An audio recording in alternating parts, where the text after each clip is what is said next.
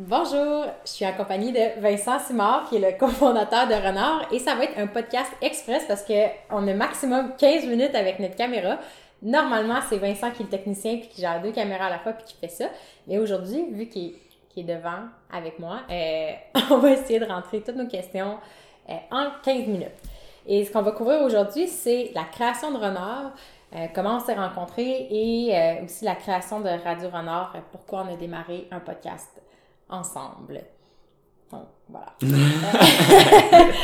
Euh, ben, pour commencer du début, je pense qu'il euh, il y a des gens qui m'ont connu à ce moment-là, puis il y a des gens qui sont pas au courant, mais le projet a commencé en fait avec euh, une, une fille que j'ai rencontrée à HEC, qui était alors mère de deux enfants, qui s'appelle, elle s'appelle Priscilla. Et j'ai tout de suite, je suis tout de suite tombée en amour avec elle, j'adorais sa vision du monde et elle voulait partir une compagnie d'équipement de sport éco-responsable pour ses enfants. Euh, moi, je suis super intéressée par le développement durable. J'ai fait mon mémoire là-dessus. Euh, puis je me suis comme invitée dans son projet. Je lui ai dit, euh, elle, voulait qu'on se rencontre simplement pour parler un peu de, de, ses idées. Puis finalement, j'ai tellement aimé ça. Je, lui ai demandé si elle voulait quelqu'un pour partir l'aventure avec elle. Puis elle a dit oui. Fait que ça a commencé comme ça. Puis l'idée, tranquillement, a évolué jusqu'à Renard aujourd'hui. Mais à un certain moment, donc c'était elle et moi qui travaillions sur le projet. Et on voulait favoriser le mouvement en famille et c'était super important qu'on mette des photos de vraies familles. Je regardais les photos stock puis je me reconnaissais pas là-dedans, je trouvais que c'était pas nécessairement authentique. Puis malgré des milliers de photos disponibles sur le web, j'arrivais pas à retrouver les images que j'avais dans ma tête puis à me dire je veux que ce soit ça la marque, je veux que ce soit qu'on montre aux gens. Euh, je, me, je m'étais liée d'amitié avec un photographe qui s'appelle euh, Julien Catella qui m'avait vendu ma première caméra. En fait, la caméra qui sert encore à, tourner le podcast mhm. aujourd'hui. Pas celle qui filme en ce moment, mais celle qui est la deuxième euh, habituellement. Euh, fait que j'étais allée au Lozo, au comptoir. J'ai dit pourquoi je voulais utiliser ma caméra. Finalement, on s'est super bien entendu. Il aimait la photo de rue, puis moi, je voulais faire la photo de graffiti à Montréal. Euh, puis on est, on est devenus amis, fait que je lui ai dit à un, un, moment que je cherchais un photographe qui voulait faire la photo de famille, mais vraiment euh, s'immiscer dans un moment de vie, un vrai moment de vie familial, puis de pas faire la photo euh, devant, en studio devant un fond blanc, avec tout le monde qui marche, puis qui sourit. C'était pas ce que j'avais en tête. Puis je, me disais, ah, je vais peut-être pas nécessairement trouver quelqu'un comme ça, et ça peut être long. finalement, il y a eu un déclic, puis il a dit, oh my god, il faut absolument que tu parles à Vincent Smart. Et c'est là que tu es rentré dans le portrait. Ah, ah. mais à ce moment-là, moi, j'étais euh, à Banff, au Parc national de Banff. Je travaillais à un endroit qui s'appelait, ben, qui s'appelle encore Banff Photography. Euh, c'est un peu le, le, magasin photo, le service photo du Parc national là-bas en Alberta. Euh, c'est euh, un emploi en fait que j'avais eu après avoir travaillé chez Lozo, là où j'avais rencontré Julien, là où je lui avais présenté un peu ma vision de la photographie, puis euh, ce que je faisais à ce moment-là. j'avais des petits contrats justement de, de photos de famille où j'essayais de capturer le quotidien des gens. Et puis bon après ça, après Lozo, je suis en Alberta, puis on a eu un Skype, Marc-Claude et moi, où on a vraiment cliqué à ce moment-là. Ah, justement, j'étais chez Priscilla, puis moi puis Priscilla, on était en rencontre pour travailler sur un art. Fait que là, il fallait que j'aille dans un endroit tranquille. Fait que j'étais assise sur le lit simple de son petit gars. Je pense qu'il avait 4 ans à l'époque, avec des dinosaures partout. Puis à un moment donné, mm. justement, rentré dans la chambre, puis il sautait partout. puis on est juste vraiment bien ri. Ça avait bien commencé, puis on avait gardé contact euh, à partir de ce moment-là. Puis quand t'es revenu à Montréal, euh, finalement, on a fait le contrat de participation, puis on mhm. est ben. parti vivre sur la route pendant un an. En fait, je suis revenu à Montréal pour ça. C'était même pas dans mes intentions de revenir. Euh, ça faisait huit mois que j'étais là-bas. Mais euh, Marc-Claude m'a convaincu d'embarquer dans, dans un projet avec elle qui était la tournée de participation pour le 150e du Canada pour faire la promotion de une grande liste d'activités physiques, de 150 activités physiques dans l'Est du Canada. Mhm. Donc, on couvrait trois provinces, Ontario, Québec, les Maritimes. Ah, plus que trois provinces, en fait, mais trois grandes régions. Euh, et puis, c'est ça. Ouais. Puis, je pense que sur la route, justement, j'avais l'impression que ça allait peut-être une pause par rapport à un que ça allait... Non, en fait, je sentais pas que ça me déroutait. Je sentais qu'à long terme, ça allait vraiment servir parce que ça allait nous permettre de travailler pour un des, le plus grand promoteur de, de l'activité physique au Canada, qui est Participation.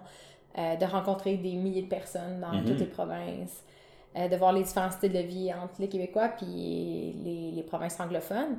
Euh, puis aussi, en fait, sur la route, ce qui s'est passé, c'est qu'on a passé des heures et des heures et des heures à écouter des podcasts.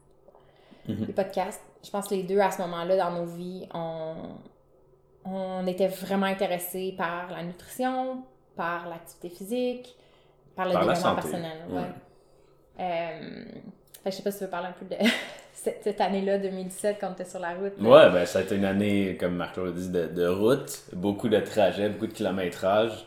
Euh, puis ça nous a permis, c'est ça, d'écouter plein de podcasts, euh, aussi beaucoup d'au- d'audiobooks, euh, de, de livres audio. Oublié que tu écoutes des livres. Lui, il Uh-huh. lit pas des livres, il des livres. J'écoute mes livres. Et puis, euh, ça a été vraiment une année forte en apprentissage à plein de niveaux. Euh, parce que on était une équipe de 6 aussi. Et puis, côtoyer les mêmes gens 100% du temps pour le travail, pour le quotidien, pour, pour absolument tout pendant un an, ben, euh, ça nous fait faire face à des, des choses qui viennent, ben, comment dire, ça nous fait face, ça nous fait face à des, euh, des, des, des habitudes, des réflexes qu'on a, des, des, des petites choses qui accrochent mais qu'on s'en rend pas compte puis qui prennent de qui deviennent plus grosses quand on les côtoie euh, chaque jour. Mhm. Fait que ça a fait sortir ça pour nous deux mais aussi entre chaque membre de l'équipe, on voyait les différences puis des choses qui émergeaient euh, naturellement puis pour quelqu'un qui était pour des personnes qui étaient ouvertes à apprendre puis à évoluer, ben c'était vraiment une très belle opportunité pour ça. là.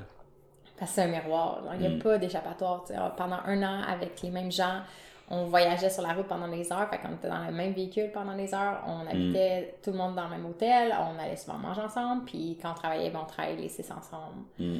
À faire des activités physiques à- avec les gens. Fait que s'il y a- il y a un conflit, euh, tu peux pas couper cette personne de ta vie parce que la journée même, tu vas être encore avec elle. Puis le lendemain, tu vas être encore avec elle. Puis après, puis Puis il y en a eu. et puis il y a des, conflits, moments, il y a eu des, moments, difficiles. il y a eu vraiment des moments difficiles, pas autant que j'aurais imaginé, parce que je pense qu'overall, c'est une, Mm. comme, il y a- genre, comment dire, c'est une magnifique e- expérience qu'on parle encore aux gens de notre Ouais, équipe.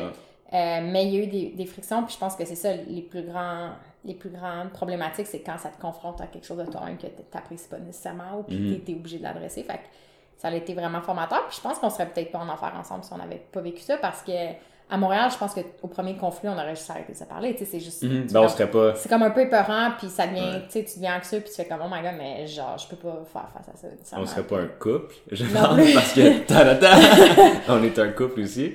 Puis euh, les deux, on avait tendance, je crois, dans nos relations précédentes, je crois que c'est une tendance que tout, peut-être notre génération a ou que tout le monde a en fait, de quand ça commence à accrocher vraiment beaucoup, de de Ouais. partir chacun dans notre direction puis de, de fermer Ouais. cette porte-là. Mais là, il y avait un pied dans la porte Ouais. qui nous empêchait de la fermer pendant un an au complet. Fait que les problèmes qu'on a eus, les challenges, les... Ouais. Ah, il a tout fallu faire face à ça pendant un an, puis... Parce qu'on sortait pas euh, vraiment ensemble à ce moment-là. On avait appliqué comme, comme Mm. couple pour maximiser nos chances d'être pris, mais on a, avec les filles, il a fallu qu'on admette à, à un moment donné qu'on on sortait pas vraiment ensemble. Fait que pendant un an, euh, euh, c'était c'était comme des hauts et des bas. Euh, puis finalement, quand on est revenu de cette aventure-là, on, on s'était dit que euh, c'était correct, on allait être amis, on allait garder contact et tout. Puis finalement, on était juste toujours ensemble en train de travailler dans des cafés. On parlait chacun de nos projets. Mhm. Euh, toi, à l'époque, tu avais Rafiki, Mhm. qui était un blog aussi où tu mettais en question ton quotidien puis tu testais plein d'idées. Euh, maintenant, ça a changé de nom pour euh, Vivace. Mhm. Mais je pense que finalement, tu t'impliques plus pour Renard euh, avec tout ça. Mais. euh, En ce moment, Renard est la priorité. Ouais. Et ouais, c'est ça. Fait que finalement, on est revenu à Montréal, puis on travaillait juste tout ensemble. Mhm. Puis t'as décidé de te, joindre euh, à l'aventure. Puis après, comme des mois où on s'est. On a encore une fois euh, appris à travailler vraiment ensemble sur un projet commun, comme ça, à construire quelque chose. Euh, là, on sent qu'on est en train de peut-être accélérer Mhm. la cadence un petit peu. On est comme. Mhm. On trouve notre rythme de croisière. Ouais. Euh, combien de temps il reste, on ne sait pas, hein? À peu près 5 minutes, je dirais. Parce que là, on contrôle la caméra avec mon cellulaire, l'enregistreur audio est devant nous, l'éclairage fonctionne bien. c'est bon. Ben, c'est bien, c'est bien parce que l'important, c'était de couvrir euh, juste le- le- la base. Je pense que c'est des histoires qu'on va revenir. Uh-huh, on va pouvoir y en parler plus euh, en détail. Mais bref, euh, pendant l'année de participation, on a écouté des heures et des heures. Ça doit être des milliers d'heures. Mhm. Parce qu'avec l'équipe, on était toujours en voiture. On faisait tout en voiture parce qu'on avait beaucoup d'équipements, fait qu'on pouvait pas voyager autrement. Fait que même quand on est allé à Terre-Neuve, on est allé en voiture, on a mis les voitures sur le traversier qui était 16 heures de trajet. Fait qu'on était Mhm. toujours en train d'écouter des choses parce que c'est ce qui avait plus facile à faire, puis on aimait apprendre de cette façon-là. Puis moi, ça n'a jamais, jamais été une idée de partir mon propre podcast. C'était pas mon, mon ambition. Puis j'ai toujours aimé. euh, récemment, j'ai vraiment. Je suis en amour avec certains animateurs et animatrices de télévision, mais genre, on dirait que j'étais trop timide puis je me voyais, je me voyais pas devant la caméra. Mhm. Mais notre ami Julien, ça Julien revient à lui. Euh, on l'a hébergé avant qu'il reparte en France. Et on s'est rendu compte que là, le- il y avait comme un timer là, qui est parfait, Mhm. là, puis il restait de moins en moins de jours. Puis on ne le verrait pas avant peut-être un bon moment. Ouais. Euh, fait que je on, on s'est dit qu'on allait sauter sur l'occasion et faire un podcast avec lui avant qu'il parte Mhm. pour parler du commencement. Fait avec Julien, on parlait pas de mouvement, mais on parlait plus de moment de vie. Puis nous, Mhm. notre vision, c'est que le mouvement, c'est un moment de vie. Puis c'est là que la photographie devient vraiment important parce que le mouvement, euh, la photo devient euh, Façon de capturer les moments. Exactement, exactement. Puis c'est nos réflexions, on a appris à se connaître, moi Vince, parce qu'on réfléchissait à comment capter un moment de manière la plus authentique possible. Puis je pense Mhm. que c'est dans cette démarche-là que Julien est également lui-même. Fait qu'on a fait le podcast avec lui, puis finalement, euh, qu'est-ce qui est arrivé? Ben, à ce moment-là, ça s'appelait même pas. Notre plan, c'était même pas de faire un podcast pour Renard, c'était de faire un podcast à part entière. Euh, qui Marc-Claude allait plus faire des interviews avec des gens qui Ouais. l'intéressaient. C'est pour ça que la- pour le premier podcast de Radio Renard, ça commence avec Bienvenue au Brunch Club, qui était Ouais. le nom à ce moment-là du podcast, mais qu'on a décidé, qu'on s'est dit que ça fitait bien avec Renard, qu'on avait du plaisir à le faire. Fait Fait- qu'on on est allé all-in, puis on l'a on va continuer on l'a- avec on un l'a rebaptisé. Ouais. Parce que pour les gens qui ne me connaissent pas encore très personnellement, je trouve que le meilleur repas de toute la journée, c'est le brunch. Genre, si je me marie un jour, ça va être sûrement un brunch. Comme, si je me marie, mais je veux dire, je trouve que c'est le, le repas le plus joyeux de la journée.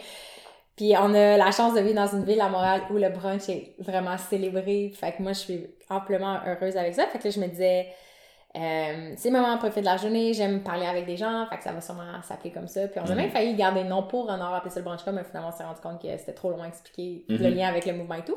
Fait que finalement ça s'appelle Radio, la radio Renard. la Radio Renard, puis on est juste absolument tombé en amour avec le format, puis on a décidé de continuer, puis on s'est Mhm. engagé à faire un podcast par semaine pour 2019. Oui, puis là, cette semaine, on avait une invitée super intéressante qui était supposée Ah, passer le mercredi, mais il y a eu la grosse tempête de neige euh, qui, qui, a, qui a empêché notre invité de venir jusqu'ici, qui va revenir, c'est certain, mais en tout cas, Ouais. il a fallu se virer sur un, une scène, puis on n'avait pas d'autres invités.